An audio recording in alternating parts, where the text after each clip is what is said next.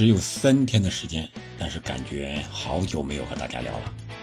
今天呢，我们聊一下英超第二十二轮的前瞻，前五场比赛，啥也不多说了，咱们直接开聊吧。第一场是今天凌晨三点半，诺丁汉森林迎战阿森纳。我觉得能赢球的阿森纳又回来了，而且他们多歇息了一场。对他们来说，绝对是好事情。伤病员基本痊愈，而主场作战的森林呢，日子就不太好过了。一个是伤病多，再一个是非洲杯抓壮丁的也多，所以说输球也是正常的事情。这足总杯还输给了布里斯托尔城，啊，这就不足为奇了。所以说，面对志在夺冠的阿森纳。而且这场比赛，阿森纳肯定必须拿分。上一轮是五五比零吧，是吧？战胜了水晶宫。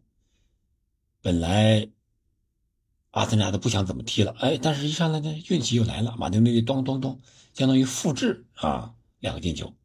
而且阿森纳现在有一个变化，那就是他领先之后这是反击，不像之前领先之后照样压着你踢，后场留的空间比较大。那对于他们这些队员来说，领先之后打反击，那对任何一支球队都不太好受。所以说这场比赛，如果阿森纳能够早早的取得领先，取得进球，那森林来说，肯定也是一场惨案。如果能焦灼一下、僵持一下，可能是一个小比分，阿森纳胜利。第二场比赛，卢顿对布莱顿，这两支球队状态都不错。但是我更看好客场作战的布莱顿，为什么？第一，硬实力不说了吧。第二，伤病一些队员的回归，像邓克呀、维尔贝克呀，啊，这些人都能打了，是吧？第三，小将的快速成长，布莱顿这些小将，辛希尔伍德、沃纳诺特，这十八九岁的是吧？而卢顿这边呢，足总杯进十六强，对他们来说不一定是什么好事情。保级之路还任重道远呀！现在他们少赛一场，距离埃弗顿还一分，那少赛这一场能拿到吗？不敢说。所以说一定要咬住。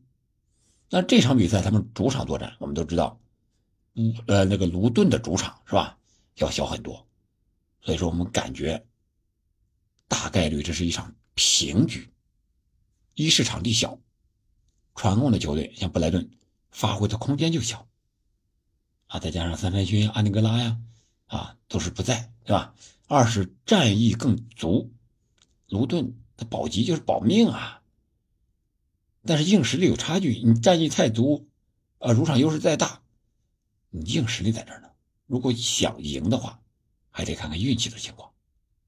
第三场比赛，富勒姆对埃弗顿，埃弗顿日子太不好过了，被罚十分之后，现在。大概率还是会被安排到降级。你踢得再好，赢不了。再加上这场比赛杜库雷的伤，啊，对他们影响我觉得是非常大的。而足总杯输给了卢顿，是吧？可以看出来，他们这个士气上对他们影响也不小。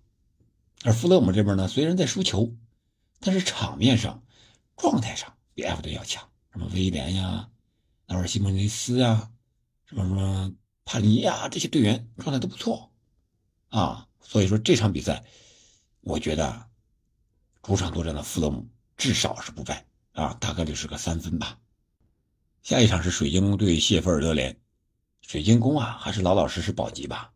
奥利赛又伤了，埃泽呢有点独木难支的感觉，但是我觉得啊，面对积分垫底儿的谢联还是有优势的。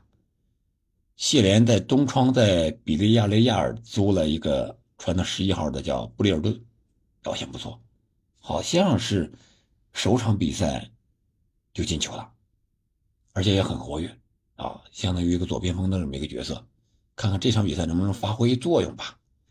但是光靠一两个人足球不可能，对吧？所以说大概率上，虽然说没有奥利赛，但是埃泽呀，再加上这高中锋啊。加上阿尤的回归呀，大概率还是能够拿下这场比赛。然后是维拉对纽卡。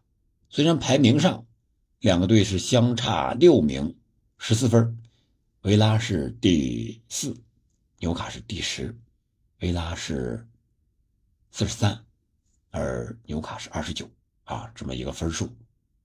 但是这绝对是一场强强对话。维拉呢，一月份三场比赛。只面对英冠球队进了一个球，他们似乎遇到了进球荒。那这场比赛面对强硬的纽卡，他们是继续球荒呢，还是玄学上让他们时来运转呢？从阵容上看，两个队都有伤病，但是如果比伤病阵容板凳这个上的伤病阵容的话，那肯定纽卡永远是本赛季是第一位的，纽卡肯定比。维拉更严重一些，纽卡要是打起反击来，维拉就该难受了。恰恰，啊，纽卡上一场比赛，啊，对阵富勒姆的时候，包括对阵曼城的时候，都有意在打防守反击的战术，因为他们这个时候需要取分啊，不光是场面好看，三分更好看，所以说。面对如果战术有所调整的纽卡，特别是防守反击，那对维拉来说真的不好弄了。伊萨克和戈登这反击的机会，个人能力非常强啊。对阵曼城那后防线沃克防不住啊，对吧？两个几乎在一个位置上一种方式的进球，那维拉有这样的人吗？对不对？他们的防守体系还没有曼城厉害吧？谁都怕这种防守反击的打法，特别是强队，就像法国队踢世界杯似的，是吧？虽然我强，但是我让出部分控球权，抓你的失误。如果纽卡踢好了，客场应该有一个好的结果，好吧？今天的预测咱们就简单点，就到这儿。毕竟时间不早了，一会儿还要解说亚洲杯，孙兴慜领先韩国，他们要挑战。好吧。